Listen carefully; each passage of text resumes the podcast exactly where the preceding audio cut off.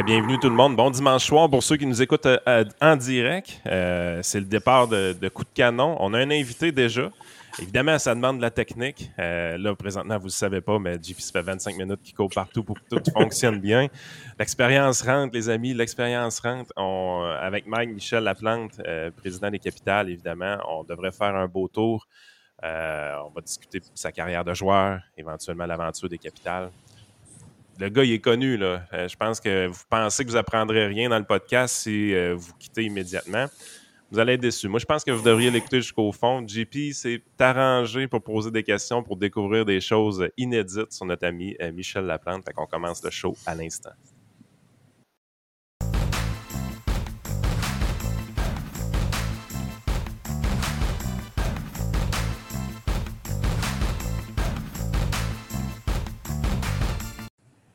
Yes. Comment tu trouves ça, cette petite intro-là, JP? Fais ton affaire? Caroline, ah oui, c'est spectaculaire. J'ai quasiment des frissons. Là. Fait à chaque fois, il y a des frissons, on en donne à nos invités. Ça va faire un très bon spectacle. yes. Fait que je te laisse aller pour euh, la première question à Michel.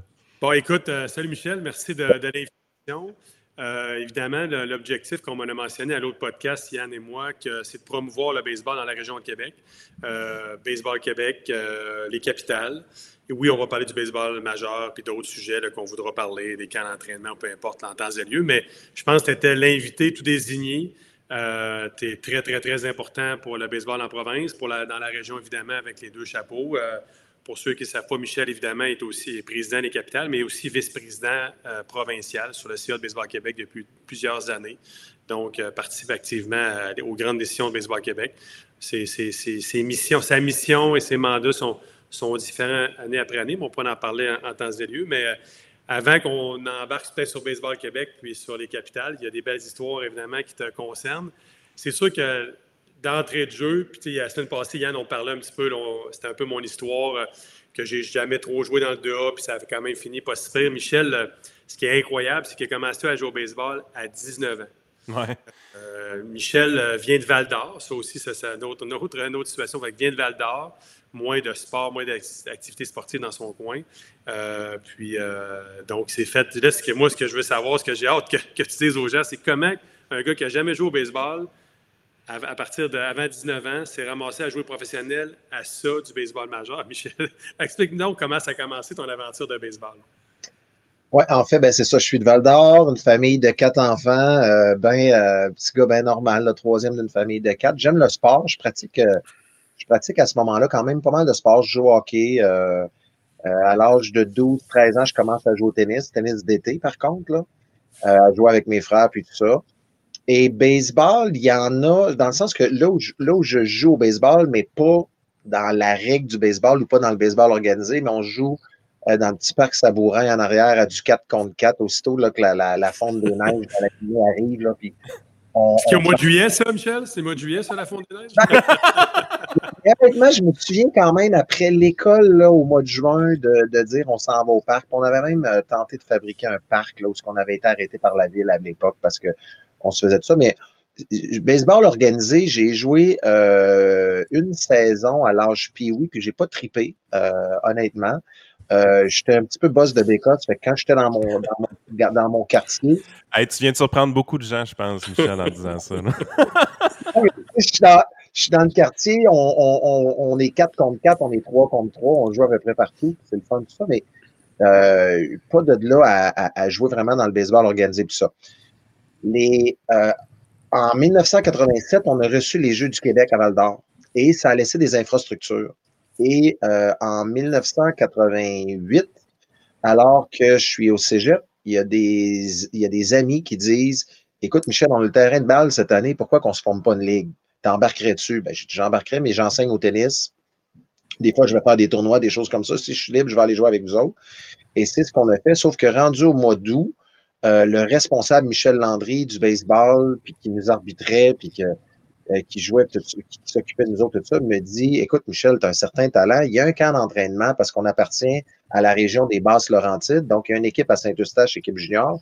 Il y a un camp d'entraînement le 15 septembre. Pourquoi tu irais pas au camp? Saint-Eustache, Val d'Or, c'est pas si proche que ça. Mais l'équipe la, plus proche de Val d'Or, junior majeur, c'est Saint-Eustache. Saint-Eustache, oui. Oui, c'est ça, quand tu prends les lancers. Donc, et, et, je, vous, je, vous, fais juste un petit parallèle là, de, de, de 30 secondes là, à côté. C'est que je, suis quand même assez habile dans, dans les sports quand je, quand je suis au secondaire. Et il y a quelqu'un à un moment donné qui me dit, peut-être deux, trois mois avant, sans le savoir, cette personne-là ne voulait sûrement pas me laisser, mais on est un, paquet de chums, puis il dit autour de la table, il disait, toi, c'est de valeur d'avoir gaspillé ce talent-là. Parce que si tu avais fait un sport un peu plus tôt, n'importe quoi, je suis sûr que tu aurais pu réussir. C'est quand même blessant de se faire dire ça, surtout quand tu ne sais pas dans quoi tu vas t'en aller au cégep, tu ne sais pas ce que tu vas faire dans la vie. Et absolument pas. Puis à toutes les fois qu'on me posait la question, puis des fois, c'est la maladresse dans la parenté, dans les amis. À l'école, on est en éducation, choix de carrière. On dit, toi, tu veux faire quoi dans la vie? Tu n'as aucune espèce d'idée. Fait que je suis un peu dans ce mood-là où j'ai 18, 19 ans, je vais faire quoi? Je veux vraiment aller travailler, euh, l'occasion d'aller travailler d'une mine, euh, l'occasion d'aller travailler, euh, je vais tout m'en aller en éducation physique. Je ne sais pas, je me cherche, je Je viens de travailler, j'ai fait un an de, comptabilité au cégep. Et quand on me dit ça, j'en parle à ma blonde euh, quelques heures plus tard, puis elle dit Ben oui, il faut que tu y ailles, franchement, quand tout ça. Fait que les chums, ce sont comme. Il y en a un qui me prêtait des spikes, l'autre me prêtait parce que je jouais en Stan Smith quand j'allais jouer au baseball. puis, je me souviens même, un des, un des messieurs importants à la, ville, il avait su que je m'en allais à ce camp-là la semaine prochaine. On est rendu, mettons, au début septembre. Puis il dit Hey, on va aller se lancer un soir, je vais te montrer comment lever ta jambe, puis tout le kit. Puis je me suis présenté au camp, ce fameux 15 septembre-là, et, et, et, euh, et, quand je me présente, il, y a, un questionnaire qui dit Tu jouais où l'an passé? Fait que j'ai marqué, marqué dépanneur des pains. Euh, il n'y a, pas de niveau.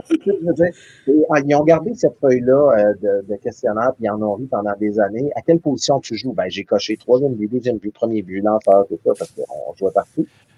Et euh, quand il est venu le temps de, de, faire les tests physiques, courir un 60 verges, puis euh, tout ça, ben là, ça, j'étais un, je pense que c'est là que ça a étonné puis tout ça, parce que j'avais fait de l'athlétisme, j'avais couru du 100 mètres, j'avais fait du décathlon, tout ça. Donc, tu un champion de tennis, hein, Michel, excuse, tu avais, gagné les Jeux du Québec, je pense, en tennis. Mais j'avais, j'avais euh, aux Jeux du Québec, euh, premier, premier favori, tout ça, donc jouais au tennis, tout ça. Donc, il y avait dans tout ça. Mais quand il est arrivé pour jouer la game, ils se sont sûrement aperçus. Je me souviens encore qu'il a dit Non, non, il y a quelqu'un qui s'est vu, il faut que tu sois en motion coupée. C'est quoi une motion coupée? Après ça, j'étais allé au bâton, sauf qu'à la fin du camp, ils m'ont dit Écoute, tu jouais où l'année passée? Ben, je, vous l'ai dit, je jouais à Val d'Or, avec le dépendant des parents, on était une ligue de trois, tout ça. Est-ce que tu serais prêt à, déménager puis, euh, puis venir apprendre le baseball? Ben, je dis pourquoi pas? Et à la fin, ils me disent, en passant, tu sais que ce que tu as des pieds, c'est pas des spikes de baseball, c'est des spikes de soccer. On pense que c'est un gars de softball. Fait que, écoute, c'était, très drôle comme situation, mais j'avais cinq heures et demie de route euh, pour m'en revenir à Val d'Or avec, avec ma blonde. Et euh, il m'offrait de déménager en janvier.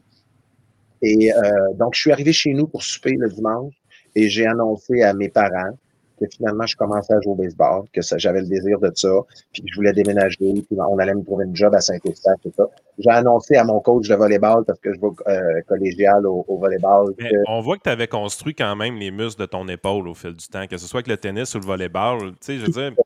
Tout à fait. Des, fois, on, ne se doute pas que le chemin pour arriver à une destination, c'est pas nécessairement le chemin classique. Parce que tu avais fait ce que tu devais faire pour construire un certain physique mais également pour le mouvement du lancer au baseball. Tu as quand même fait des sports qui étaient importants pour ce mouvement-là. Il y a tellement raison. tu sais, suite à ça, là, quand, quand on, on, est parti, on est allé là-dedans, je suis déménagé à Saint-Eustache en janvier, puis je me suis dit, on, on rajoute le volleyball là-dedans, parce que j'avais commencé à jouer au volleyball, tout ça. Mon coach de volleyball, il me dit, écoute, tu peux pas commencer à jouer au volleyball à 19 ans. Je l'ai croisé il y a quelques années, il regrette, puis il trouvait ça drôle. je dit, il faut, aller à l'Université de Sherbrooke, l'Université Laval, jouer au volleyball, tout ça. Puis j'avais pas d'intérêt, j'aime le volleyball. J'avais pas d'intérêt à en faire euh, une carrière comme ça. Fait que je suis déménagé à Saint-Eustache le, le le 15 janvier euh, dans ces années-là.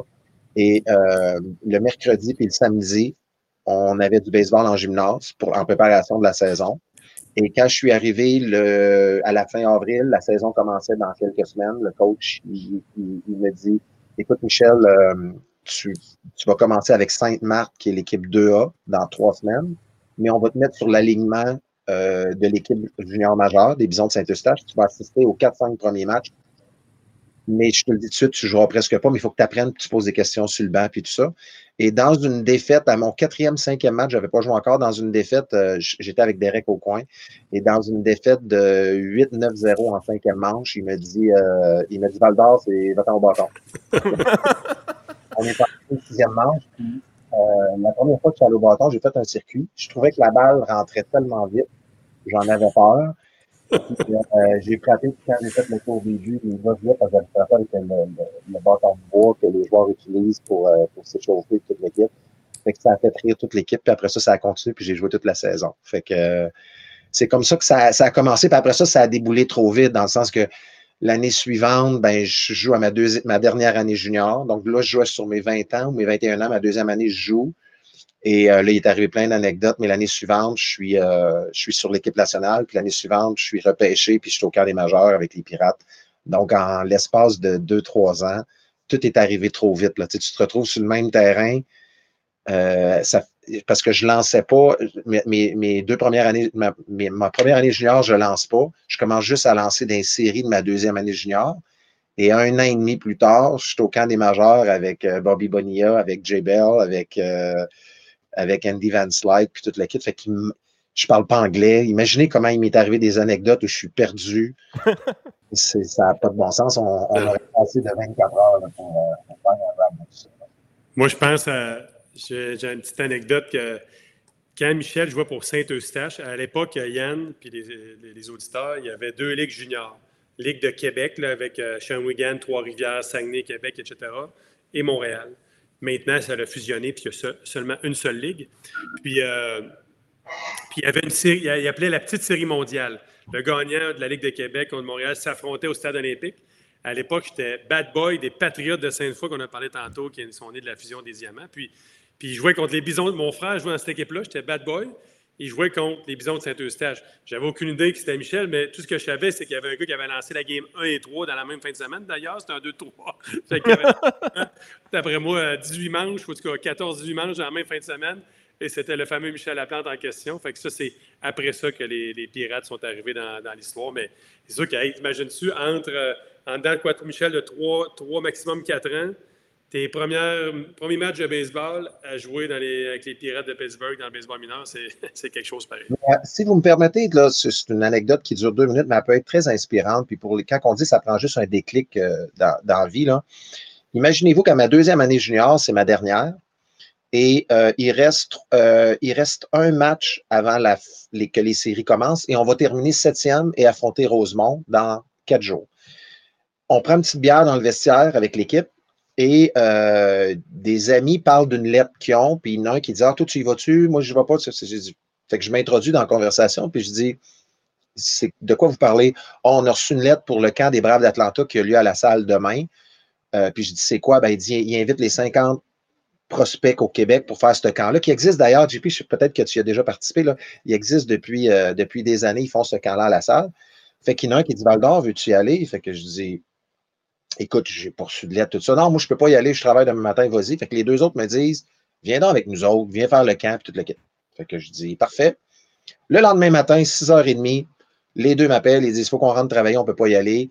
Fait que je raccroche. Là, ma blonde a dit, qu'est-ce que tu fais? Ben, j'ai dit, finalement, je ne peux pas y aller, les gars, ils vont pas. Fait que je... Elle dit, non, non, non. Elle dit, tu y vas, là. Elle dit, le baseball, ta carrière a fini dans deux semaines. Puis pourquoi tu irais pas faire un camp juste pour tester? Ben, je ne peux pas conduire ces autoroutes. je veux dire, il faudrait que je traverse Saint-Eustache, moi. Fait que, elle dit non, non, tu y vas. Fait que j'appelle sa mère à 7 h moins quart le matin, elle m'en parle encore. Elle me dit là, tu vas prendre la 13, tu vas virer, tout ça. Fait que, en tout cas, ben, je me perds en auto, j'arrive au, stade, il est, trop, il est un peu trop tard. Et il y en a qui me l'ont raconté, fait que je le raconte à la façon que les autres l'ont vu. Moi, je suis un peu brouillon là-dedans, mais euh, je rentre derrière le parc avec mon sac, puis je marche euh, du, euh, du, à partir du marbre et tous les joueurs sont installés dans le champ centre avec les cinq dépisteurs des Braves. Et les, ils sont en train de discuter de comment la journée va se passer. Et moi, je marche, j'arrive avec mon sac et l'un des dépisteurs se, retourne vers moi et il me dit euh, What are you doing here? Puis je parle pas un mot anglais. Fait qu'il y en a un qui dit Valdor, qu'est-ce que tu fais ici? Fait que je dis Play baseball. il, dit, il, dit, Do you have a letter? Fait qu'il y en a un qui dit T'as-tu une lettre? Fait que je dis Non. Puis il dit You're number 51. Fait que je m'assois avec, avec les gens dans, dans ce foulé. Puis là, je fais le camp d'une journée. Et à la fin du camp, ils gardent trois personnes. Ils ont gardé Dominique Terrien, euh, Yves Martineau, puis moi.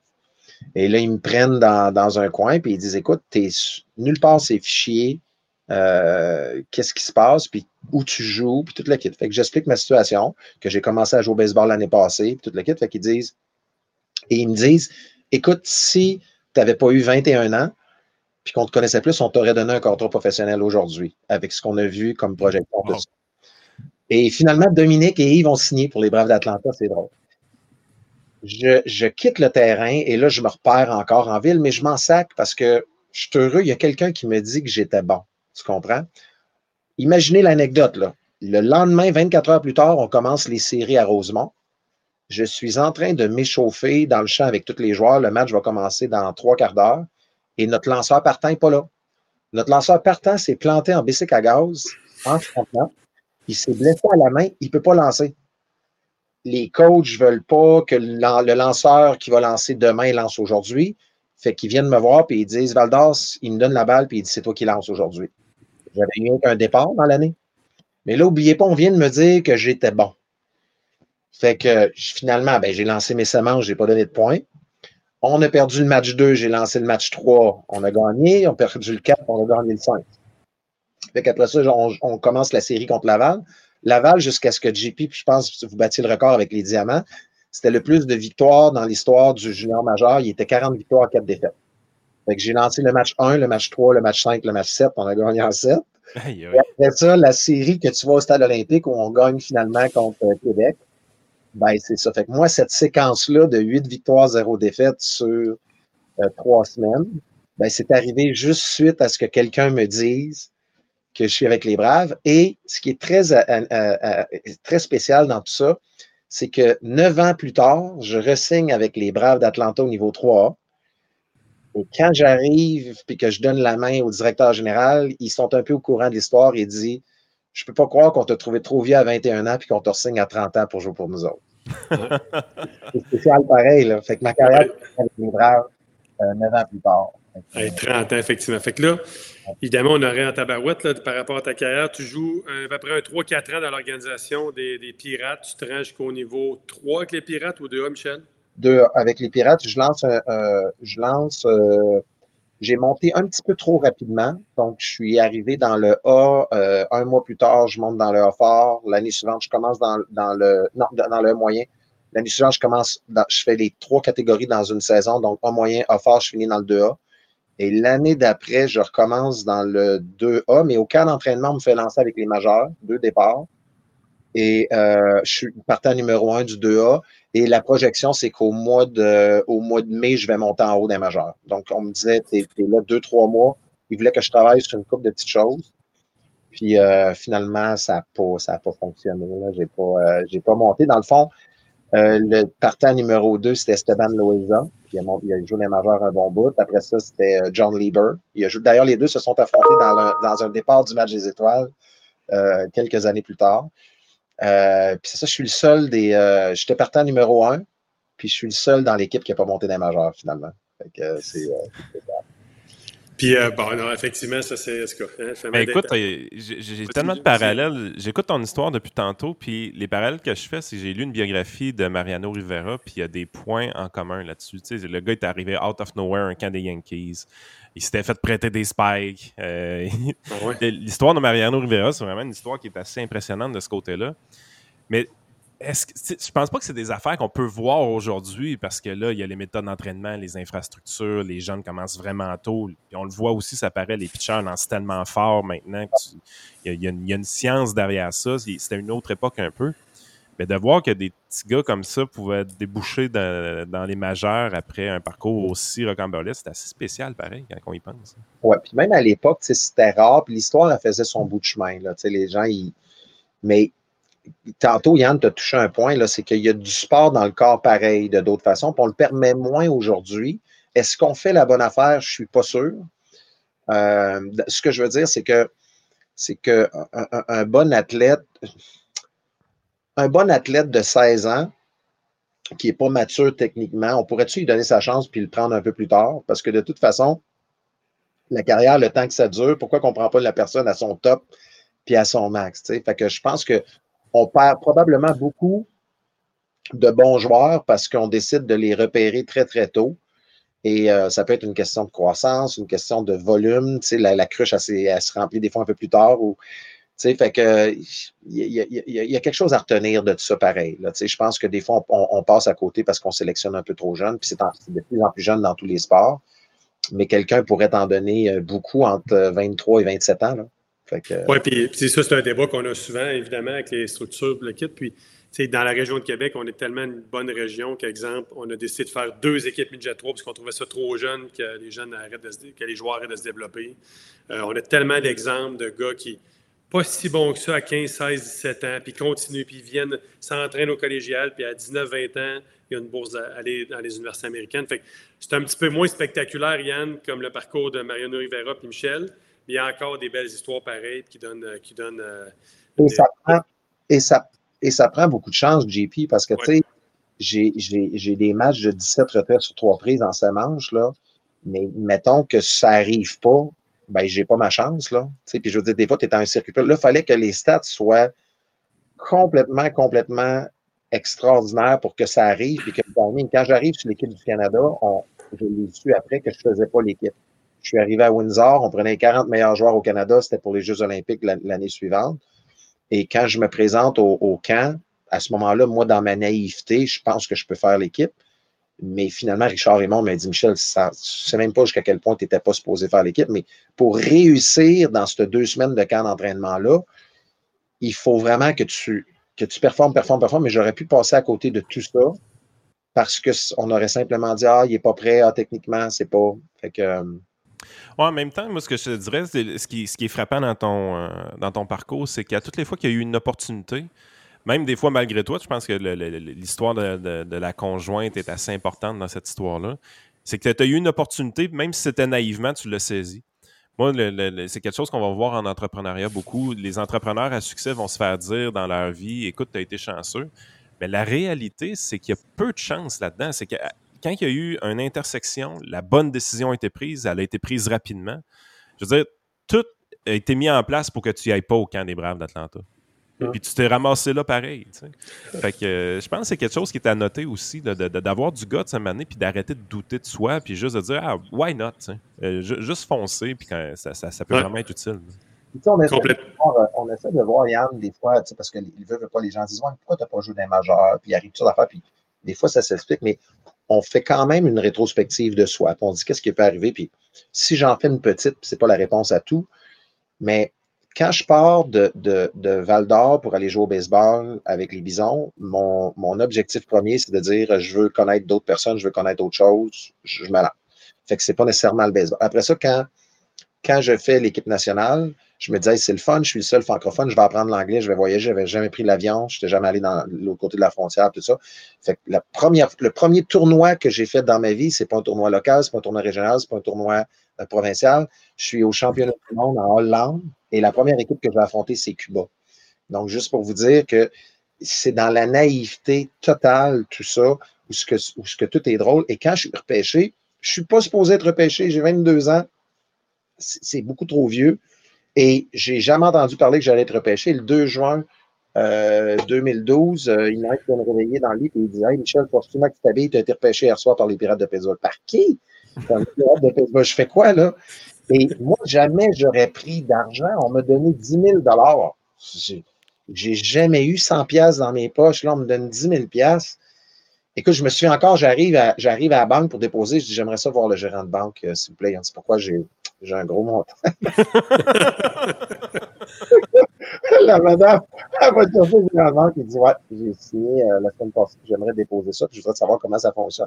Écoute, elle a dû partir à rire, puis elle dirait le gars. Tu sais, mais c'est, tout, tout dans l'innocence. Et la première fois qu'il n'y a pas eu d'innocence, c'est euh, Baseball America sort les, les, les prospects euh, des, organisations et je suis classé en Baseball America. Puis je vais atteindre les majeurs euh, cet été, puis tout ça. Et euh, je, lance, puis là, le, roommate avec qui je suis Lui, il est releveur. Puis à un moment donné, en assez en, relève, il appelle son agent. Son agent appelle le directeur général de l'organisation. Le directeur général appelle son coach. Puis il lui dit Ouais, finalement, je ne le veux plus releveur, mais là, euh, euh, mets-le en longue relève ou mets-le partant. Et là, j'ai réalisé que c'était plus de la naïveté, c'était une business. Puis là, de plus en plus, je tombais dans. J'avais pas d'agent.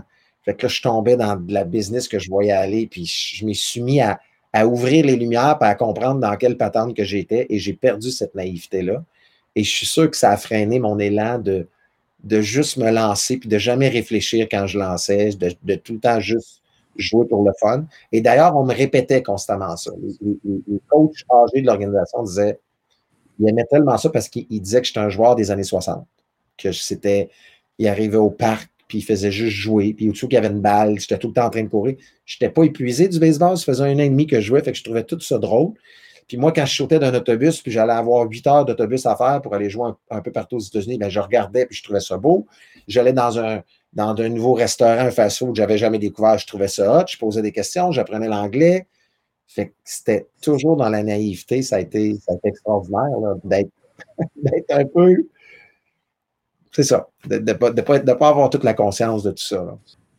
Michel, après tes quelques années avec les, Pirates, évidemment, il y, a, plusieurs années, évidemment, est venu le baseball indépendant. Euh, c'est là qu'il y aura un lien avec les capitales. Tu es, retourné dans le baseball affilié avec les Braves, avec les Expos. Euh, tu as aussi été à Taïwan avant qu'on parle du baseball indépendant, naissance des capitales et tout. Euh, Taïwan, c'est quand dans ta vie? Puis Yann, tiens-toi bien, c'est peut-être la meilleure anecdote de, la, journée. Michel est à jouer à Taïwan, jouer du, du gros baseball. Explique ça rapidement, puis conte-nous ton histoire de jeu télévisé, Michel, euh, Taïwan. Ben, c'est ça. Euh, mais après mes trois années avec les Pirates, je suis protégé euh, au niveau 2A ou 3 avec les Pirates. Donc, je suis repêché par le, le, le, draft, donc Rule 5 avec les, je ne sais pas comment le traduire, là, mais c'est Rule 5 avec les, les Padres de San Diego dans la grève. Euh, donc, euh, comme joueur canadien, je n'ai pas le droit de transgresser les lois de. de, en tout cas, je n'ai jamais tout compris l'histoire. Donc, je me retrouve à être retanché la journée que la grève s'est terminée le 1er avril 1995. Donc, de passer de sixième prospect dans baseball américain à plus de job et plus de visa surtout. Donc, je me retrouve, reviens au Canada et je reviens jouer au baseball et les gens me disent Écoute, tu as rien qu'à te garder en forme. D'ici un mois, les Pirates m'ont appelé. D'ici un mois, on vient te chercher, aussitôt qu'on on règle le problème de visa. Et finalement, cette année-là, ben, je n'ai pas joué au baseball euh, dans le prime parce que j'avais 25 ans.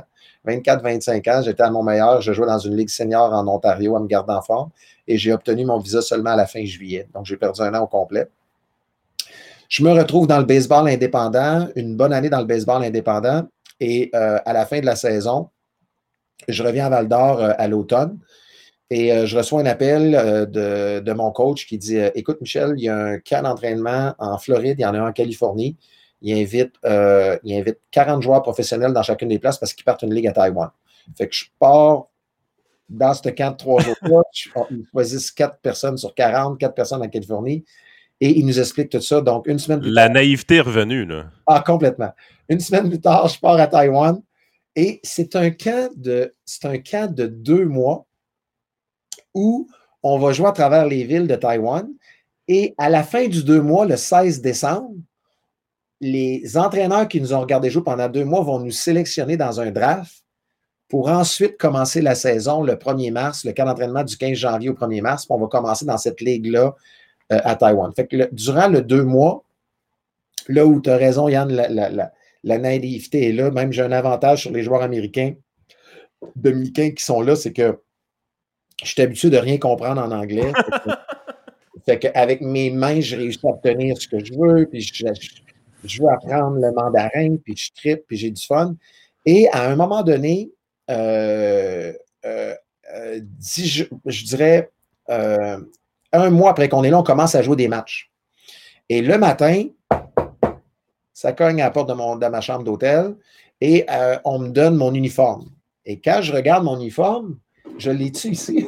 je pense que oui. Ah, je l'ai ici. Je vous montre ça. c'est mon uniforme taïwanais. Excellent, ça. Excellent. Montre-nous ça. Donc, c'est ça ici. OK? Et vous voyez le nom dans le dos? ça, ça veut dire la plante, ça. Non, pas c'est là que j'explique qu'elle est vraiment bonne. on, on remet ça ici parce que tout le monde m'appelle Le Fontienne. Le Fontienne. Et contrairement à ce, qu'on vit euh, ici, où, euh, je ne sais pas, moi, un joueur russe vient jouer, on, on continue de l'appeler avec son nom russe. Là-bas, selon ton comportement, on va te trouver un nom de ce que tu représentes. Et moi, je représentais le Fontienne, qui, qui est un. Qui est un. Il ne faut pas que je me plante parce que s'il y a quelqu'un qui comprend le mandarin, là, c'est euh, le dieu rieur là-bas, dans le bouddhisme. Donc, c'est quelqu'un qui sourit tout le temps. Et la raison pour laquelle je souriais tout le temps, puis que j'avais du fun, c'est que je ne comprenais jamais rien de ce qui se passait. De, de mon atterrissage à, à l'aéroport à Taipei, où il y a quelqu'un avec un carton qui m'attend, je me suis perdu dans l'aéroport là-bas. Après ça, j'ai été le premier à m'acheter un scooter. Fait que je me déplaçais en scooter en uniforme de baseball. Puis j'allais à mes pratiques en scooter. Euh, pas de casse, rien. En tout cas, c'était très, euh, c'était très drôle. Puis je donnais des rides aux, gens, tout ça. Fait que moi, j'ai décidé de vivre Taïwan. Puis quand ils m'amenaient, euh, quand ils invitaient à manger, ben, la plupart des Américains n'y allaient pas. Puis moi, je voulais goûter à leur nourriture, leurs affaires. Fait que j'étais très, très impliqué. Fait que mon nom, c'était Le Fantian. Quand on me remet mon chandail de même, je le prends. Puis je me dis, c'est pas vrai que quand quelqu'un va me demander une signature, je vais signer Michel Laplante. Il faut que j'apprenne à signer Et ça, ça veut dire euh, happy to turn the sky around. Heureux à envirer le ciel à l'envers. C'est ça la traduction. Ça, c'est ciel, virer à l'envers, puis euh, heureux. Heureux, c'est ça le, signe. Fait que j'ai accroché ça sur le mur de, ma chambre et pendant quatre heures de temps, j'ai pratiqué à signer ça. Quand il est arrivé le match le soir que j'ai lancé à la fin du match, les gens demandé ma signature, puis j'ai signé en, chinois comme ça. Et les gens ont tellement aimé ça. Après ça, j'ai quand même eu une bonne séquence. Et quand est arrivé le 16 décembre, euh, lors du repêchage, j'étais le premier choix euh, overall repêché dans, dans, l'histoire de la Ligue. Et euh, je suis devenu un peu chouchou, les yeux bleus, donc c'était plus rare là-bas, puis tout ça. Et on me mettait dans toutes sortes d'événements. J'avais on m'amenait de présenter des choses, puis des. Écoutez, ça n'avait aucun bon sens. Mais la pire qui est arrivée, c'est là que j'ai fait l'histoire. Euh, je suis rendu au, euh, je suis rendu probablement au printemps.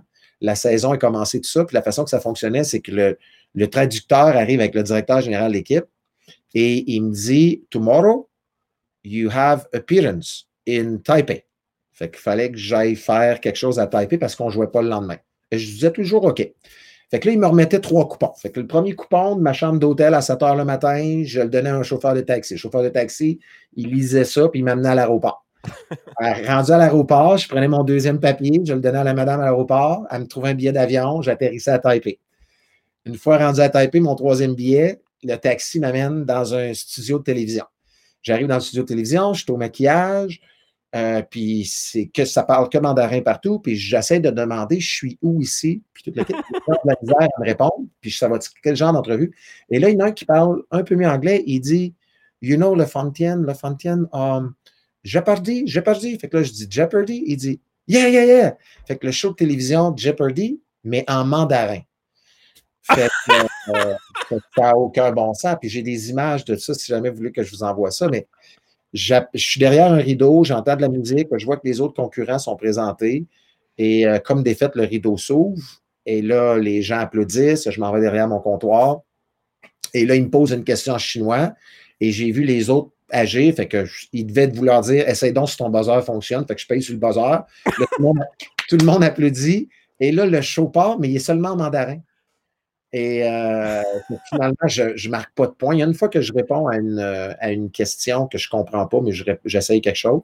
Mike Piazza. Eh, non. Mike Piazza. 你看打的跟黄平洋是一样的。对。好，我来公布，让你们这个了解了解，看知道是谁啊？这个罗德里盖兹，Roderick Gates。Et euh, et le soir, je, euh, euh, le, soir, je reprends l'avion, je retourne à Taipei et le lendemain, euh, le directeur général de l'équipe vient voir avec le président de l'équipe, puis ils sont, ils sont très fâchés à mon endroit avec le, avec le traducteur, puis ils me disent Le Fontaine, hier, tu, représentais notre équipe, tu as terminé dernier, et à, cause de ça, il va y avoir une réprimande. Là, écoute, je, je, dis au traducteur Est-ce que vous comprenez que je ne parle pas mandarin? Je ne peux pas Je ne peux pas avoir des points, je ne parle pas mandarin. Oui, mais tu aurais pu faire un meilleur effort. Euh, euh, je, marche, puis je m'en vais voir l'équipe adverse, puis il y a des Américains de l'autre côté, ils sont en train de s'échauffer parce que le match va commencer dans quelques heures, puis ils viennent me voir, puis ils ont mal au ventre, puis ils rient encore, puis il dit, il dit, Frenchie, qu'est-ce qui s'est passé hier soir? Il dit, on est arrivé en autobus, on est arrivé dans notre chambre d'hôtel, prend une petite bière, on commence à zapper sa télévision, puis on te voit dans un show de télévision en mandarin. Qu'est-ce que tu faisais là?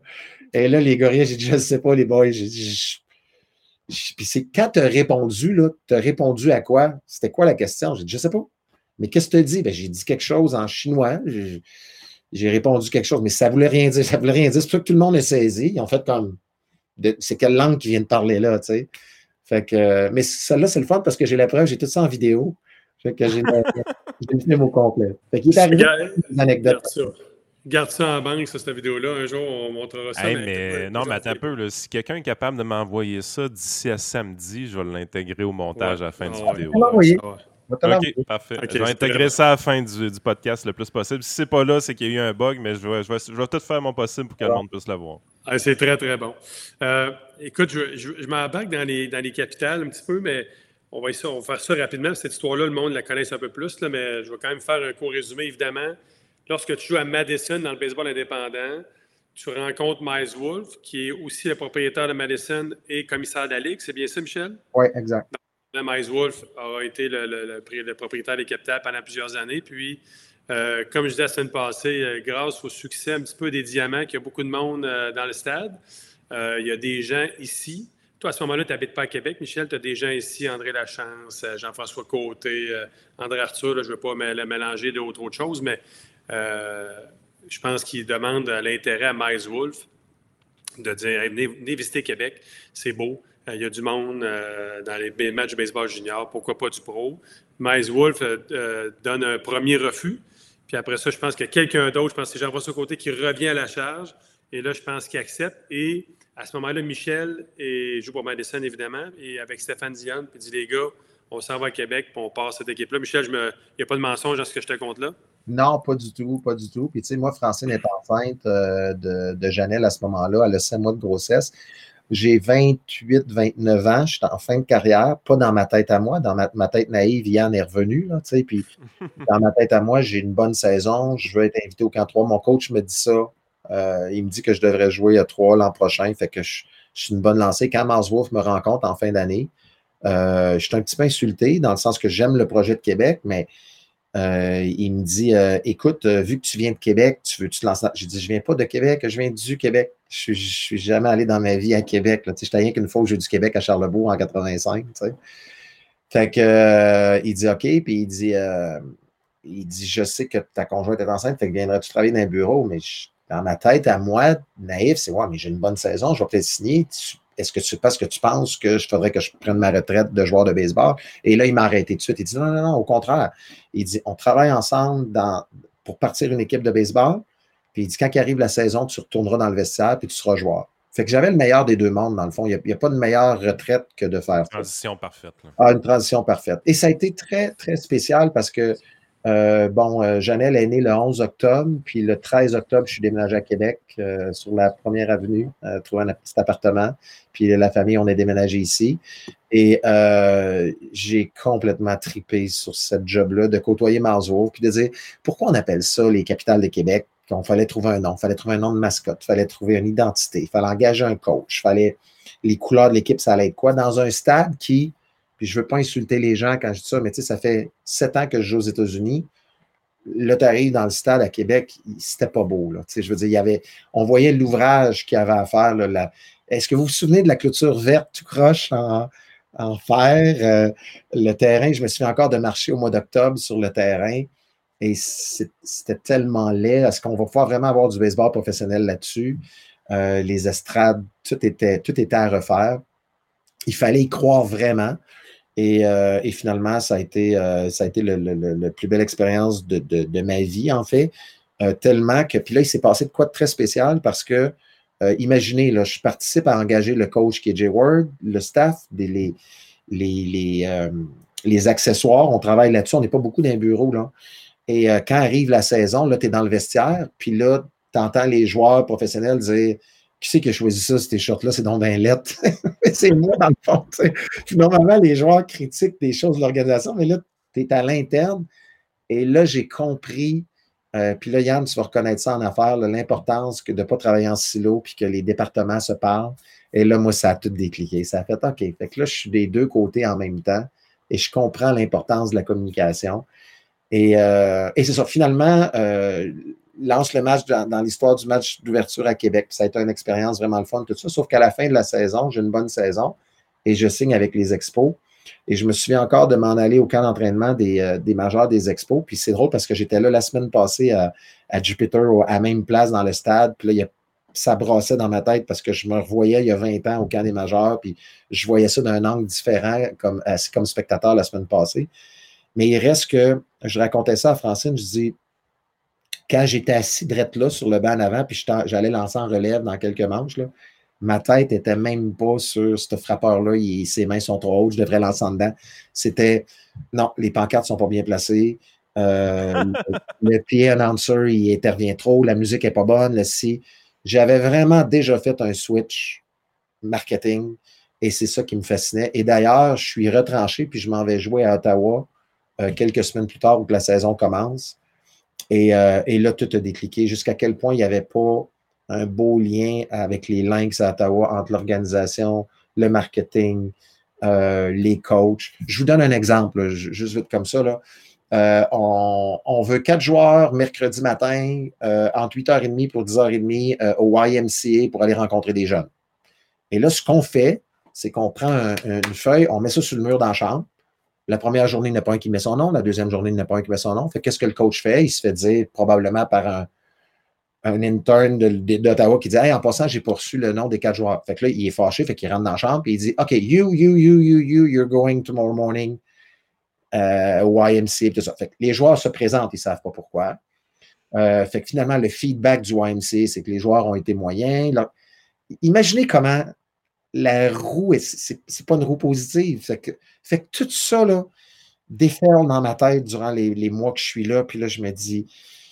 Ah, puis t'as une culture old school au baseball, faut pas se le cacher. Euh, quand tu arrives, tu regardes même le baseball affilié. Euh, oui, c'est intéressant. Ils vont signer des jeunes. Il y a des contrats qui se donnent. Il y a une modernité qui s'installe présentement. Sauf qu'on a tout dans l'image les Bobby Cox, les Bobby Valentine, les coachs, où est-ce qu'ils se foutent carrément de leur staff, où est-ce qu'ils imposent un peu leur volonté. Tu sens qu'il n'y a pas de communication entre les joueurs, le, coaching staff, qu'il n'y a pas plus de communication que le coaching staff, puis l'étage en haut. C'est une culture qui date de très, très, très longtemps au baseball, d'être très distinct de cette façon-là. Puis on commence à peine, on dirait, à intégrer des aspects de psychologie, des aspects d'aide aux joueurs, de, soutien aux joueurs dans leur développement. Même des fois, tu te demandes, le système du baseball affilié, c'est-tu fait pour découvrir réellement ceux qui sont endurcis mentalement plus que d'autres choses? Tu as souvent l'impression qu'on donne, on donne très peu de chance aux jeunes à, à l'intérieur des systèmes de baseball affiliés. Faut que tu sois tough. Faut que tu sois tough. On en parle souvent avec les, les, gars de Québec qui jouent dans le baseball mineur professionnel. Faut que tu sois. C'est un challenge à tous les jours. Faut pas que tu regardes le gars en arrière de toi. Faut que tu regardes le gars en avant. c'est très, très, effectivement très, très difficile, Yann. Michel, euh, euh, ce que tu, que tu, mentionnes par rapport aux Lens que tu as moins aimé un petit peu, exemple, évidemment, c'est ce qui est probablement une des raisons pour que les capitales sont encore à Québec depuis 23-24 ans. C'est justement le lien avec la communauté, le lien de l'entraîneur avec les fans l'administration dont tu fais partie avec les, joueurs, les fans et tout. Ça fait que ça, c'est vraiment spectaculaire.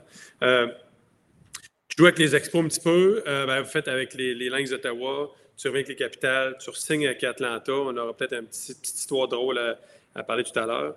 Euh, mais finalement, au final, tu reviens avec les capitales.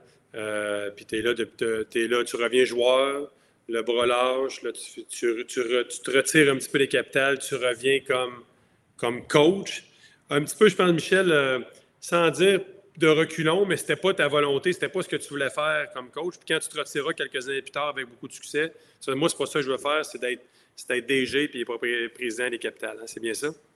Ben, en fait, oui, presque ça, dans le sens que quand, euh, quand je retourne avec les Braves, donc je, euh, suis avec les Expos, ça ne fonctionne pas, je m'en viens à Québec pour deux départs, là, je signe avec les Braves. Et avec les Braves arrive cette belle histoire-là avec eux autres, puis je me blesse, euh, je me blesse avec les Braves, on pourra y revenir avec la blessure, mais suite à la blessure, je viens faire ma rehab à Québec ici. Ma famille est ici, j'aime Québec, tout ça. Et je retourne un peu au tennis tranquillement. Je, m'entraînais déjà l'hiver avec, avec Jack Hérisset, Jacques Borloo, Christian Gingroche, où ce que je, jouais. Mon entraînement, c'était de jouer au tennis avec les jeunes en sport-études. Puis quand il y avait le Challenge Bell, j'étais partenaire d'entraînement avec, euh, avec les, euh, les, filles qui étaient là. J'ai fait ça plusieurs années, puis j'aimais ça. Et euh, là, je coach un an comme coach des lanceurs avec les capitales. Mais finalement, je, je, retourne au tennis, puis là, je deviens coach à temps plein au tennis au, Club Avantage avec le sport-études. Et c'est à partir de 2000, fin 2004, lorsque l'entraîneur des capitales est parti, Wolf, financièrement, ça n'arrivait pas non plus. Et euh, il m'a rencontré euh, pour me dire qu'il m'offrait la job de, de, coach des Capitales de Québec, ce que je n'avais aucune intention. Donc, la première fois, j'ai dit non. La deuxième fois, deux semaines plus tard, j'ai dit non. Puis la troisième fois, on a une rencontre un peu plus serrée. Puis il dit Michel, si tu ne prends pas la job, je vends l'équipe puis je la déménage. Euh, je ne vois pas comment on peut développer ça. Puis je veux qu'on travaille ensemble dans tout ça. Puis euh, Francine, là-dedans, elle a pensé que je pouvais être coach. Puis la raison pour laquelle, puis là, on revient à ce que je disais il y a cinq minutes, c'est qu'il y a une autre affaire qui a déclenché, c'est que Mars Wolf me dit Je te jure, tu fais les choses à ta façon. Tu as, une façon différente de penser, je te laisse carrément faire les choses à ta façon. Et euh, finalement, je les ai faites carrément à ma façon, dans le sens que j'avais toutes sortes d'idées. Il y en a qui il y en a que je n'ai pas pu établir. Moi, je ne comprends pas qu'on arrive, exemple, au parc de baseball à 3 heures, qu'on pratique entre une pratique au bâton entre 4 heures et 5 heures et demie. Puis après ça, on commence. Moi, j'aurais pratiqué le matin, après ça, allez-vous-en, puis remis-vous-en. Puis tous les, gens dans, le domaine sportif croient à cette théorie-là, puis il n'y a personne qui peut l'implanter au baseball. Ça, j'ai jamais été hâte de l'implanter. Je l'ai avec mes joueurs, ils m'ont envoyé promener. Puis c'est pas facile, les, les gars, d'arriver avec des gars qui ont tout un background universitaire, ils ont tous joué professionnel. Là, c'est pas des gars de 20, ben JP, tu sais, on a coach ensemble, c'est pas des gars de 20, 21 ans que tu le fais croire n'importe quoi. Ils ont des hommes. C'est des hommes. Ils ont 25, 26, 27 ans, ils ont, ils ont du bagage. Mais euh, on a été quand même capable de faire notre bout, je pense, JP, dans, dans, dans tout ça, où ce que c'était différent. Euh, je croyais beaucoup au euh, une, une, théorie qui est très différente de ce que j'avais vécu dans les mineurs. Dans les mineurs, on cherche à te faire peur, puis en, en pensant que tu as peur de perdre ta job, tu vas performer mieux. Moi, je ne crois pas ça, mais pas du tout. Ah, c'est une torture psychologique quasiment. moi, je, moi, ce que je crois, c'est que si je te mets dans une situation heureuse, tu vas performer encore plus, puis tu ne voudras pas quitter parce que tu es heureux dans la situation dans laquelle tu es. Fait que c'est une théorie qui était complètement différente. Donc, euh, il y avait on avait des jeux partout. Euh, le camp d'entraînement, c'était. je m'en revenais pas des activités qu'on faisait. J'ai les amené jouer au hockey. Euh, puis Pat continue ça aujourd'hui, là, puis cette tradition-là qu'à Québec, tu vas avoir du fun. Et à long terme, ça a porté fruit parce que les joueurs, encore, euh, il va avoir des, signatures dans les prochains jours qui sont intéressantes où tu te dis comment ça fait qu'un gars qui joue trois l'année passée décide de venir jouer finir sa carrière à Québec? Mais c'est parce que de fil en aiguille, les gars disent on va aller vivre une année extraordinaire. Fait que c'est ça un petit peu qu'on a tenté d'amener ici à Québec. Oui, puis ça, effectivement, pour l'avoir vécu à de l'interne dans différents en 2007-2008 avec toi, puis en, 2007 avec toi, puis en 2017-2018 avec Pat, mais effectivement, il y a une belle culture, il y a une belle ah, écoute, euh, des capitales. Sais, des, des, des, fois, moi, juste de l'externe, j'ai été receveur l'année passée pour Matt Marsh, qui a été un de vos lanceurs. Puis, euh, il n'a quand même pas fait longtemps avec vous, mais ça, ça a mal fini un peu. Euh, il a été obligé d'avoir un Tommy John. Tommy John, que vous l'avez aidé là-dedans. Puis il y avait juste des bons mots pour votre organisation. Et, puis lui, ce qu'il m'avait dit, c'est qu'il l'avait convaincu de partir de Nashville puis de dire euh, je m'en vais, vais, à Québec. C'était l'ambiance qu'il avait entendu parler. Il dit il y avait des rumeurs qui nous disaient que c'était, vraiment trippant d'aller à Québec. Fait qu'il a voulu faire ce trip-là. Puis je veux dire, aujourd'hui, il y a un enfant avec une fille de Québec. Euh, je veux dire, c'est, vraiment des histoires cool comme ça qu'on, voit qui arrivent. Puis c'est vrai que c'est des joueurs, des fois, qui sont un peu sur le, rideau va se fermer éventuellement. Euh, le, rêve des majeurs il, disparaît, donc ils, veulent peut-être revenir, ils veulent réessayer. Mais le baseball, souvent, ce qui est plate, c'est que c'est un sport que tu finis ta carrière sur une blessure. Euh, puis c'est pas quelque chose de super le fun, alors qu'il y a moyen de finir sa carrière peut-être d'une manière un peu plus euh, agréable, je te dirais, qu'avec une blessure éventuellement. C'est bien ce que tu dis, Yann. J'ai des, amis québécois qui ont joué pour les capitales, puis ils sont comme, ils ont terminé leur carrière avec, les capitales de 2, 3, 4, 5 ans, puis Marlo, Pelé, Gélina, ces gars-là, puis ils ont fait la paix un peu avec le baseball, puis la business du baseball en jouant pour le plaisir, l'équipe, ce qu'il n'y avait pas dans le baseball mineur affilié. Donc, ils ont fait la paix un peu avec le, baseball, puis ils ont quitté, je pense, la tête haute de la bonne façon. Fait que ça peut être ça aussi pour certains joueurs de venir euh, bien terminer leur carrière à Québec. J'ai fait, euh, moi, j'ai fait la paix avec les Braves d'Atlanta, mais parce qu'il est arrivé un peu la même situation avec, avec eux. Quand j'ai signé avec les Braves, j'en reviens pas. J'arrive, je me souviens encore, j'arrive à Richmond dans le 3 et euh, c'est toujours intimidant. Tu rentres dans un vestiaire, tu ne connais pas personne, tu dois donner la main à tout le monde, tu t'en vas raconter, là, on dit toutes les règles, ici, les ça, tu t'en vas t'asseoir et là, euh, Michel, euh, le manager, voudrait te voir. Fait que là, tu cognes, tu rentres dans sa, dans sa chambre. Le directeur général de l'organisation, il est là pour t'accueillir. C'est assez spécial. Et, et, là, il est arrivé la fameuse accolade où il dit Ça nous a pris du temps avant d'aller te chercher. Ça a pris un an détour de neuf ans. Mais bienvenue à l'organisation. Euh, on veut que tu partes euh, mardi, tu vas repartir dimanche, puis tu repars euh, le, 8 juillet, puis on veut t'avoir en haut le 15 juillet. Fait que, tu sais, on met tout ça sur un plateau comme ça, traité comme ça se peut pas, avec classe, puis tout ça. Et malheureusement, je me blesse. Une petite bad luck. Finalement, je me fais opérer, l'épaule est finie, puis tout ça. Et quand j'appelle les Braves en décembre pour dire que je suis opéré, ils ont dit Moi, mais tu viens-tu te faire opérer à Atlanta? Puis là, je dis Peut-être que vous ne comprenez pas, je viens d'être opéré il y a deux jours. Fait que, euh, ils ont dit Mais pourquoi tu n'es pas venu à Atlanta te faire opérer? Ah, j'ai été correct au Québec, puis je l'ai fait avec un bon médecin, puis tout ça. Ben là, on doit te traiter. Fait que là, ils ont payé pour tous mes traitements qui ont suivi, donc ma physio, euh, engagé un entraîneur. Puis moi, mon but, c'était vraiment, même si le chirurgien disait que je je serais jamais capable de revenir au jeu dans ma tête de cochon. J'allais relancer et être au camp d'entraînement des majeurs avec les Braves au mois de mars. Finalement, je n'ai pas été capable d'être là au mois de mars. Et on a continué de prendre soin de moi jusqu'au mois de, au mois de, à la fin avril. Et à la fin avril, j'ai réalisé que je ne relancerais plus. Alors, euh, l'assistant directeur général m'appelle et il dit T'as-tu reçu les dernières euh, factures tout ça? J'ai dit Oui, mais j'ai dit Je vous appelle aujourd'hui pour dire que je ne veux plus recevoir d'argent de vous, puis on arrête ça. J'ai dit Je ne jouerai plus au baseball finalement, puis c'est bien correct. Oui, mais il dit euh, On t'a blessé, fait qu'il faut qu'on prenne soin de toi. Tu sais, quand tu t'es blessé l'année passée, fait qu'on te doit une allocation pour tout ça. Fait que j'ai dit non, vous ne m'avez pas blessé, vous m'avez guéri. J'ai dit, je suis rentré dans le baseball avec énormément de naïveté. Je l'ai perdu dans les dernières années. Et vous m'avez retrouvé le goût de redonner au suivant avec le baseball, avec le geste que vous avez fait. Fait qu'il est sous le choc. Il me passe au directeur général. Il dit Est-ce que tu es sérieux? J'ai dit Oui, j'ai dit Je suis plus capable de lancer. Oui, mais j'ai dit est-ce que, tu, veux qu'on ait une compensation, quelque chose? J'ai dit non, non, non, pas du tout. On arrête tout ça. Je ne veux plus recevoir d'argent. Je ne veux plus rien du tout. Vous avez été très gentil. J'ai dit, je suis réconcilié avec le baseball. Fait que, c'est ça que ça a fait. Ça m'a donné le goût. Tu sais, quand tu dis, j'ai l'impact que tu peux avoir sur quelqu'un de finir sa carrière comme il faut, c'est ce que ça a fait. Et euh, c'est drôle parce que les années suivantes, partie d'une compagnie de bâtons, et euh, je devais aller des fois dans les assises à Nashville, à Vegas ou un peu partout pour présenter bâtons. Puis les, dans les assises du baseball d'hiver, les directeurs généraux des organisations sont là. Et ils s'assuraient de venir toujours à ma table. Ils me disaient Hey, si tu as besoin de quoi dans la vie, tu as besoin d'une job avec nous autres, on aimerait, ça, tout ça. Finalement, j'ai toujours dit non, je suis bien où je suis, puis toute l'équipe, mais ça a tout le temps conservé, puis je me sens bien là-dedans. Fait que, tu sais, quand les joueurs viennent jouer à Québec, viennent finir leur carrière, parce que je dirais que sur les 24 joueurs qui vont être dans l'alignement cette année, c'est souvent 8-8-8. Donc, c'est 8 joueurs recrues universitaires qui n'ont qui ont pas été repêchés puis qui auraient dû être repêchés qu'on va avoir dans l'équipe. On va avoir huit joueurs qui ont probablement eu des blessures, été retranchés du A, 2A, puis qui s'en viennent jouer à Québec. Et on en a huit qui viennent terminer leur carrière parce qu'il paraît que c'est le fun, puis vont venir jouer quelques années avec nous autres. Et comment Patrick réussit à, mettre tout ça avec quel jello pogne avec les gens qui ont quand même l'objectif de bien performer, mais avec un fond qui est différent. Euh, c'est un petit peu ça, je pense, qui se passe. Puis je pense qu'on arrive à bien le faire où ce que on traite bien la recrue, on traite bien celui qui, est en, qui, revient d'une blessure, puis on traite quand même bien celui qui est en fin de carrière, puis c'est ça qui est, l'objectif. Puis là, on y va encore en pourcentage, et il y en a 10% ben, qui trouvent l'amour et qui se marient. c'est vrai stat, ça? Écoute, à, 10% je ne dois pas être loin, honnêtement, là. Ah, c'est bon, peut-être qu'ils trouvent l'amour.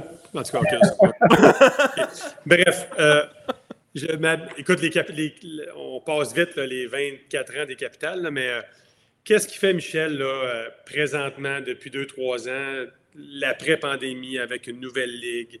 Euh, Wolf a vendu à Groupe Verdure. Euh, les partenaires n'ont jamais été aussi présents.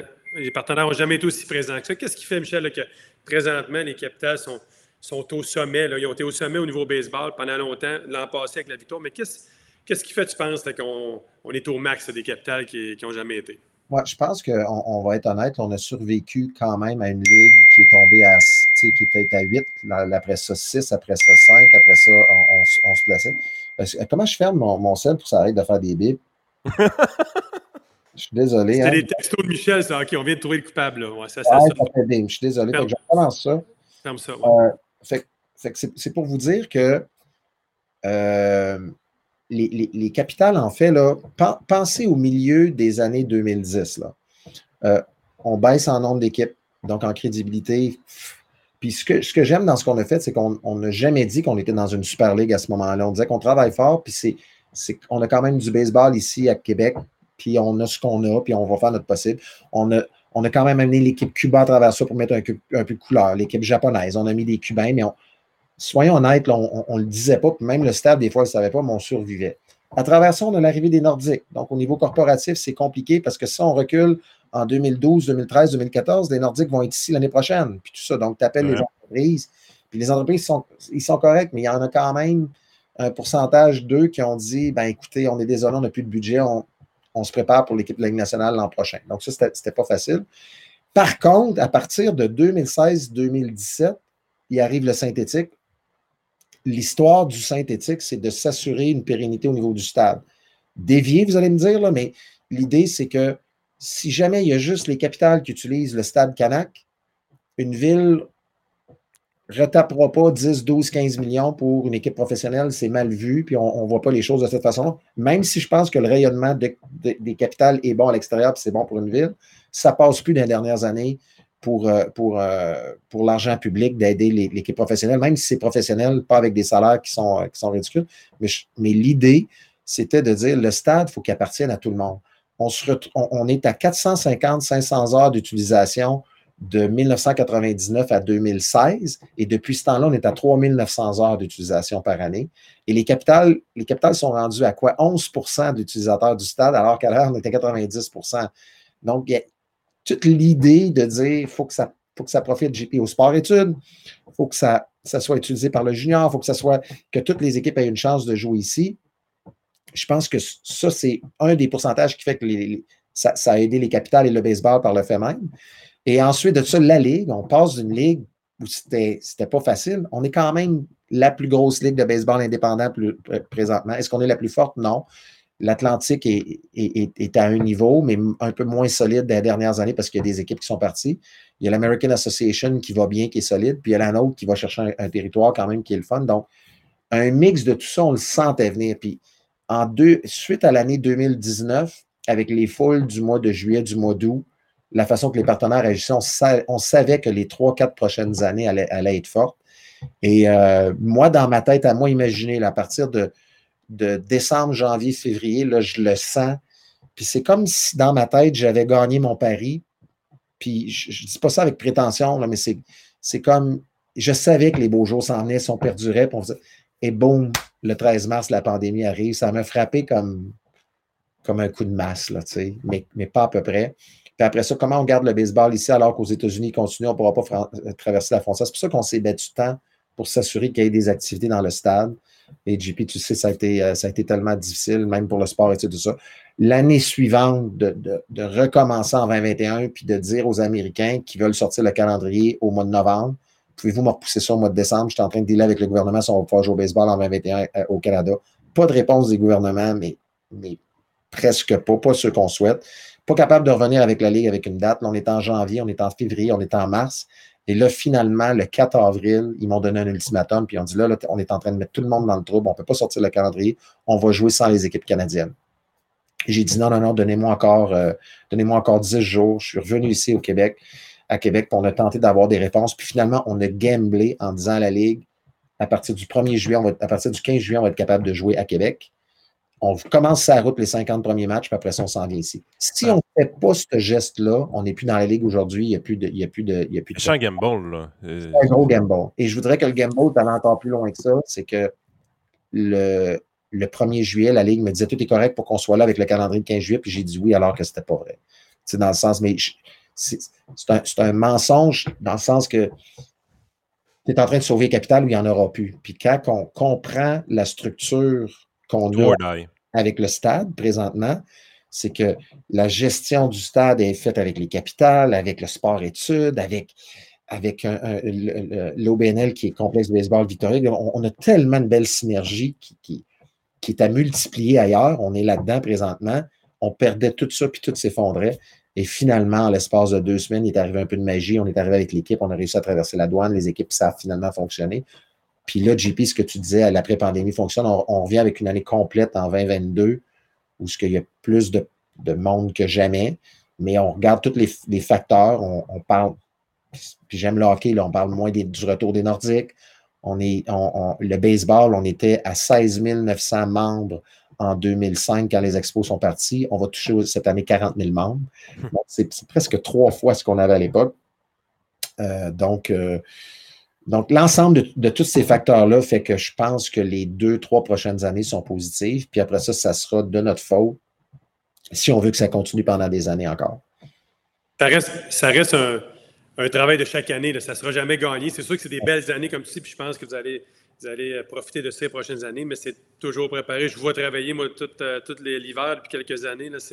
Il n'y a jamais de pause, toujours des idées, des stratégies, des, nouvelles, idées. Puis la réponse semble très bonne, même juste dans, l'achat des billets. C'est vrai qu'ils n'ont jamais vu ça, le, nombre de billets vendus durant l'hiver par rapport aux années. En tout cas, tant mieux. Euh, Première en, 24 ans, puis ça, a commencé en 2019, puis ça fait que progresser. Mais ce qu'on vit présentement comme printemps, euh, que la terrasse soit déjà 40% remplie, puis on est seulement au début avril, c'est jamais arrivé.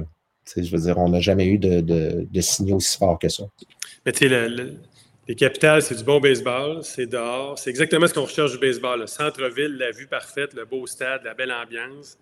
Euh, les billets sont pas chers, la nourriture est pas chère. C'est parfait. Une chance qu'on a nos capitales. Moi, il me reste deux questions, Yann. Vas-y. Euh, tu as parlé un peu de Baseball Québec, Michel. Tu es VP Baseball Québec. Évidemment, tu as dit un peu où est-ce que je m'en allais avec l'augmentation du baseball. Euh, c'est le fun de voir ce qui se passe. Euh, je pense que les capitales ont aidé au, baseball dans la région de Québec pendant la, pente descendante du baseball avec le départ des expos, à stimuler, à garder un stimulus un peu dans, le baseball. Mais la province, c'est vraiment intéressant. ça aussi, ça, ça continue. Évidemment, il n'y aura pas des augmentations de 15% tous les années, mais à chaque année, ça augmente. C'est vraiment beau à voir. Il y a le baseball féminin aussi qui a aidé beaucoup. Hein. Absolument, mais tu sais, puis le crédit des capitales, merci, c'est gentil, mais c'est parce que c'est facile de dire Ah, les capitales ont créé tout ça. Là.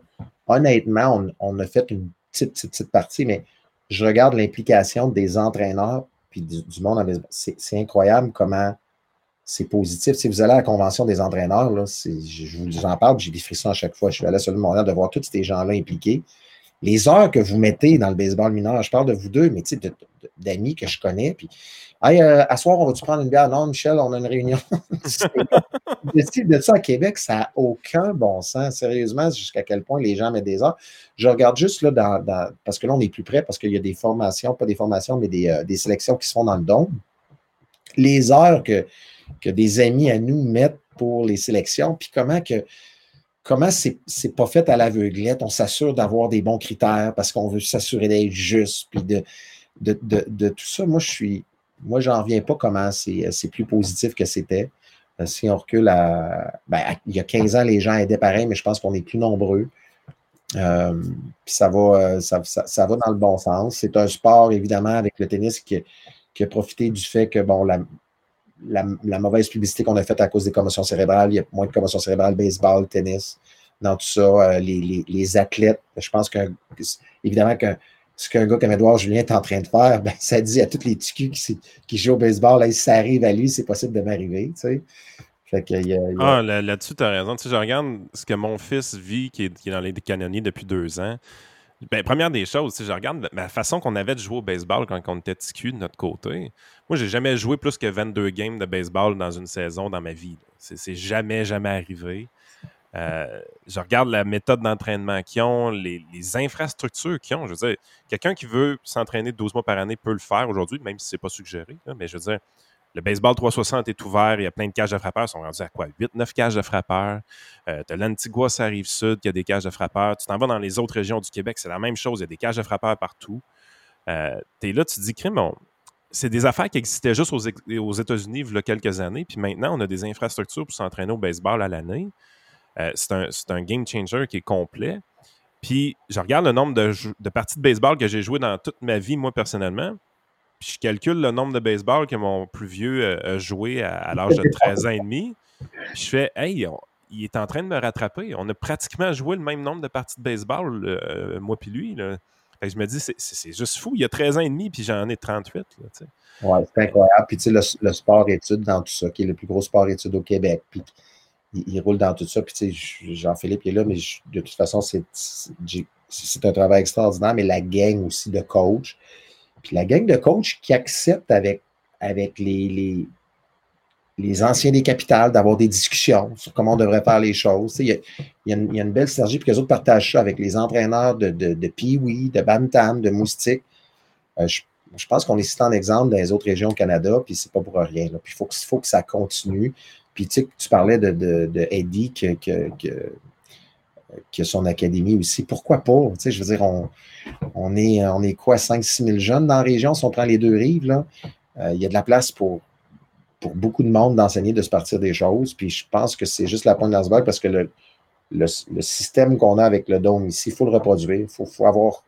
Pourquoi pas avoir ça à Lévis? Quelque part, on a, ça arrive ça, on a assez de.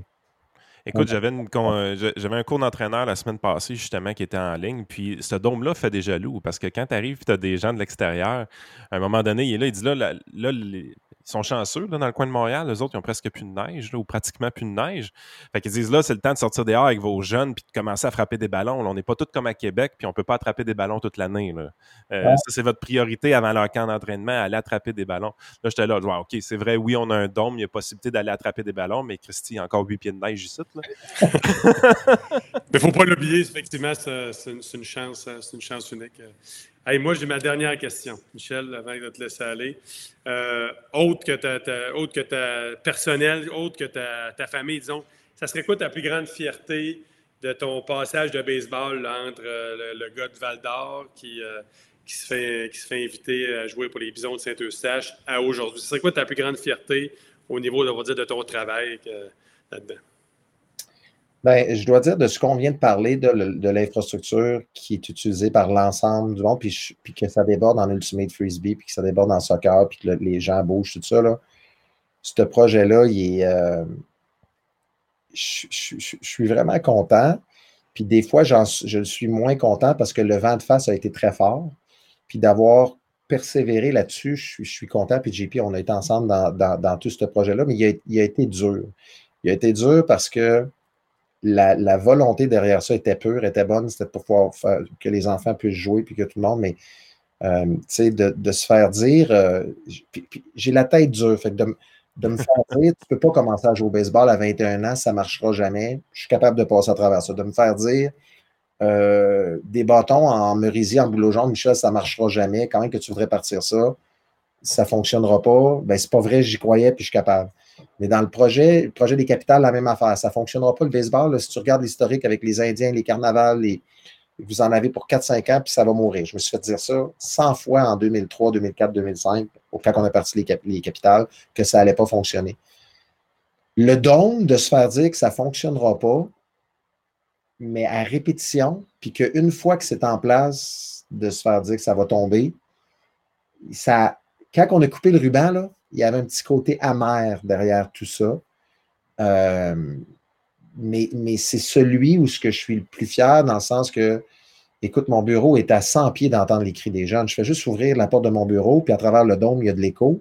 Puis j'entends les jeunes crier, puis à chaque fois, je fais un petit sourire. Puis je me dis, yes, ça, ça l'a mission accomplie. Fait que ça là est dans ma face, est dans ma face constamment. Puis je suis fier de le travail de, l'ensemble des intervenants dans le complexe Baseball Victoria a fait avec, avec le temps parce que ça, pendant.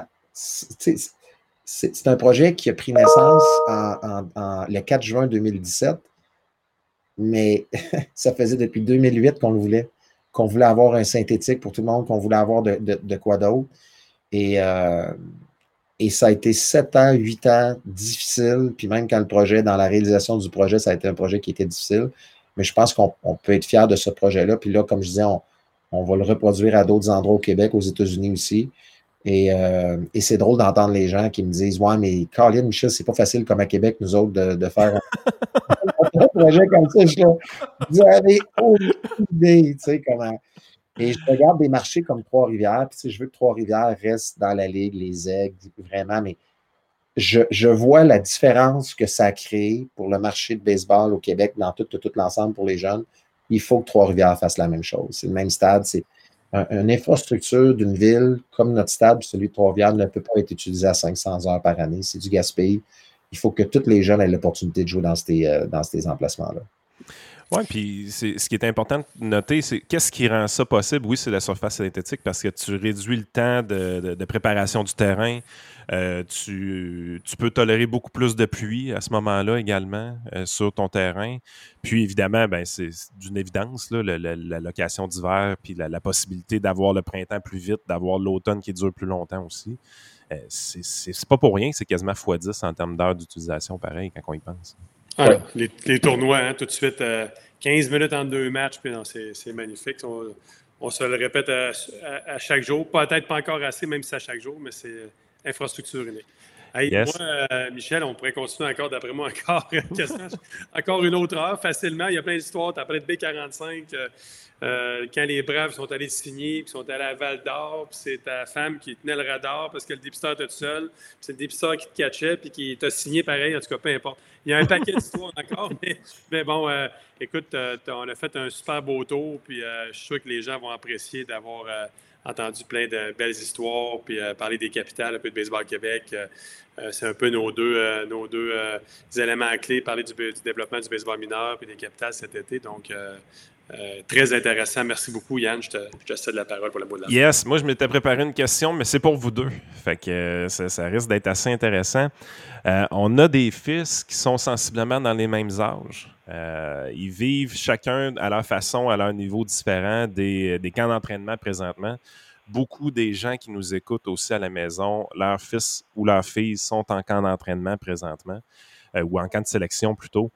Puis, euh, il va y avoir toutes sortes de nouvelles là-dedans. Il va y avoir des jeunes qui vont être retranchés, puis très, très près de la ligne. Là. Ça va être des retranchements crève-cœur de leur côté. Et de l'autre côté, il va aussi avoir des gens qui vont faire l'équipe, euh, qui vont jouer l'été prochain, sauf que ils vont être le neuvième ou le dixième choisi dans leur équipe, ce qui va faire en sorte que la saison va être assez difficile euh, de leur côté. C'est quoi le rôle du parent dans cette histoire-là. Comment, comment faire pour être un bon parent dans les deux contextes? Autant une sélection euh, manquée qu'une sélection réussie, mais dans un contexte où est-ce que la saison va être quand même très difficile pour le joueur? c'est une bonne question, ça, Yann. Michel, je, vais commencer. Euh, c'est sûr que, évidemment, c'est un méchant grand défi d'être un, d'être un bon parent, même quand la saison commence. Le baseball, c'est un sport qui est facile un petit peu de second-guesser les décisions. Euh, les évaluations, c'est tellement, on est là, on est là-dedans, puis le téléphone sonne, puis pourquoi ci, pourquoi pas ça, puis, tu sais, des, fois, il arrive des mauvaises sélections, mais il, va y en avoir l'an prochain aussi, mais je pense que à 99 du temps, les gens qui font des sélections sont de bonne foi, ils voient ce qu'ils ont vu. Est-ce qu'ils peuvent faire des erreurs? Peut-être, oui. Le, le rôle, puis c'est facile pour moi de dire ça, évidemment, j'ai tellement vu d'histoires, moi, à travers les 23 dernières années que je suis dans le baseball à tous les jours, que peu importe, ça peut arriver une déception une année, mais ça revient tellement de bord que si jeune, il aurait dû faire le Bantam de A, puis finalement, il fait le Bantam A. Bien, au final, dans un an, dans six mois, il va récupérer ce qu'il avait à manquer, puis il va le faire le midget 3 pareil l'année d'après, s'il est rendu meilleur que l'autre. mais c'est facile parce que j'ai 28 exemples euh, dans, ma tête en une minute de, de gars qui n'ont pas fait de l'équipe, tout le monde était déçu. Donc, je pense que Yann, c'est un bon point parce que le, parent, même si en, dedans lui, est un peu frustré, puis c'est normal, il faut qu'il se d'abord, qu'il montre l'exemple, montre du leadership, de dire Hey, c'est quoi, on va se cracher les mains. C'est un peu ça la vie des déceptions. Des... Peut-être quelqu'un dans sa tête, c'est l'injustice, je ne dis pas qu'il y en a, mais à la job, c'est ça. Des fois, tu pensais avoir le rôle de VP, tu ne l'as pas, tu restes directeur. Donc, euh, d'accompagner son enfant, puis qui, euh, c'est quoi, mon homme, je te laisse 24 heures après ça, on part à la guerre, comme on dit, puis on va s'entraîner. Puis, euh, pourquoi tu joues au baseball? Pour avoir du plaisir, pour jouer avec tes amis. C'est exactement ce qu'on va faire cette année, puis on repart, à zéro. C'était ma, réponse. Écoute, JP, je suis, complètement d'accord avec toi. Je pense qu'on est, Yann, je pense qu'on est maladroit euh, parfois, puis on, on, perd la, notion de base pourquoi on inscrit notre, enfant dans le sport. il n'y a pas plus tard que deux semaines, j'ai eu cette discussion-là avec un ami très proche à moi où mon enfant arrive suite à, une situation baseball, puis il me pose la question, ou ce qu'un coach a demandé de faire quelque chose, et je lui donne une réponse, puis après ça, mon enfant quitte, puis je reste ça avec mon ami, puis il dit Michel, pourquoi tu as dit Dans le fond, tu sais que le coach n'a pas raison dans cette façon de faire tout ça? Je, suis dans son développement à lui. c'est lui que je veux qu'il se développe, puis je veux que. Tu comprends, c'est que on ne on, peut pas, quand l'enfant est coupé, dire, tu sais, c'est pas de ta faute, tu as bien fait ça, mais le coach, il sait pas ce qu'il fait. Puis tu sais, on, la raison même pour laquelle on l'inscrit dans un sport, c'est pour qu'il se développe et qu'il devienne une meilleure personne, puis il va le devenir à cause des échecs qu'il va avoir. Fait que si on garde toujours cette base-là, puis qu'on fait juste l'appuyer, on va, être, on va être bien mieux que de penser qu'il y a de la conspiration, puis il n'a pas été choisi pour telle telle raison, puis le coach fait une erreur, on a ce réflexe-là. Puis les discussions que vous avez entre la maman puis la papa, puis que le petit est en arrière, juste votre langage corporel, de dire ça n'a pas de bon sens, tu as été coupé, vous ne l'encouragez pas en faisant, en faisant ça. C'est, puis, que, puis à tort ou à raison, même si vous pensez fondamentalement que ce n'est pas un bon choix, la raison pour laquelle vous l'avez inscrit dans le sport, c'est pas qu'il joue un jour 2A pour vous rendre fier, vous autres, de dire mon jeune joue 2A. C'est pas ça. C'est pour qu'il devienne une meilleure personne, qu'à travers le sport, il subisse des échecs, qui, qui, qui, connaissent c'est quoi la synergie qu'il y a entre une équipe, qui apprennent à, qui apprennent à, comment on gagne, comment on perd, comment on se comporte. C'est tout ça qui est important. Puis euh, le rôle des, parents dans la façon d'agir suite à ça est, tellement grand, mais embarquez pas dans cette émotion-là de dire il a perdu, j'ai perdu. En tout cas, on, pourrait, on pourrait aller longtemps, mais moi, ça me touche énormément parce que comme, je, vous ai raconté, l'histoire que je viens de vous raconter, ça se fait dans, la naïveté, puis ça se fait pour les bonnes raisons. Et puis si ça n'avait pas été plus loin, j'aurais gardé ce bagage-là, puis il m'aurait servi dans n'importe quoi d'autre après. Mais c'est l'école de la vie à travers le sport, c'est ça qui est important. Puis il faut toujours garder le focus là-dessus, comme parent, je pense. Oui, puis je pense aussi qu'il faut, garder en tête que les apprentissages peuvent être faits à tous les niveaux. Euh, tu sais, Allons-y dans les grosses catégories, le 2A par exemple. L'avantage est d'affronter les meilleurs. Tu vas voir les meilleurs lanceurs dans l'été. Mais ça veut aussi dire que tu vas peut-être avoir une moyenne de 200. Là. Euh, ça, vient avec un, peu cette idée-là. Alors que si tu es dernier coupé ou tu es dans les derniers coupés du niveau 2A, tu vas te ramasser quand même dans les meilleurs joueurs du A de l'autre côté. Euh, donc, le défi va être tout autre. Ce ne sera pas un défi de struggler toute la saison à affronter les meilleurs lanceurs de la ligue, c'est sûr mais tu vas avoir des défis de leadership. Euh, tu vas être, euh, tu vas être le, joueur qui va être numéro un, numéro deux, numéro trois de son équipe. Donc, l'attitude, le comportement que tu vas avoir par rapport à tes coéquipiers, combien tu vas faire euh, progresser tes autres coéquipiers vont être super importants dans cette situation-là.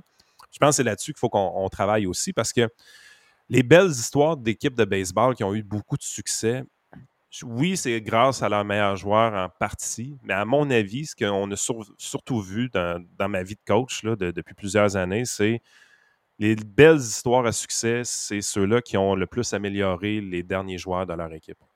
Euh, c'est cette façon-là de comment tu fais pour mettre un contexte qui va te permettre aux joueurs 7, 8, 9, 10 de ton équipe de s'améliorer plus vite que les joueurs 7, 8, 9, 10 des autres équipes? Ça passe par le coaching, mais ça passe aussi par les leaders de l'équipe qui vont être les numéros 1, 2, 3, qui vont euh, faire jouer les, autres joueurs d'une meilleure façon. Mais si tu veux que ces jeunes-là, les meilleurs joueurs de l'équipe, soient également des leaders, il y a un parent derrière de ça qui a fait l'éducation qui devait y arriver parce que les meilleurs joueurs du A, les meilleurs joueurs du B, c'est tous des joueurs qui ont été coupés euh, d'une certaine façon. Puis ça, c'est, je pense que c'est, la chose qu'il faut qu'on garde dans, notre tête. Puis je dis, de, ça peut être aussi du 2A par rapport au 3A dans les calibres un peu plus vieux là, de, de midget, bantam également. Tout à fait d'accord. Complètement. C'est un beau, euh, c'est beau, c'est bon, des bons témoignages, ça aussi. Hey, euh, merci, Caroline, Michel. Merci, Yann.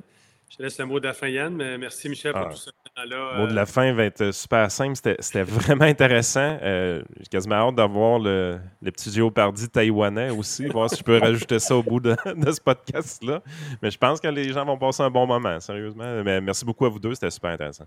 merci, Michel. J'en ai pas, puis on se voit bientôt. Salut. Merci.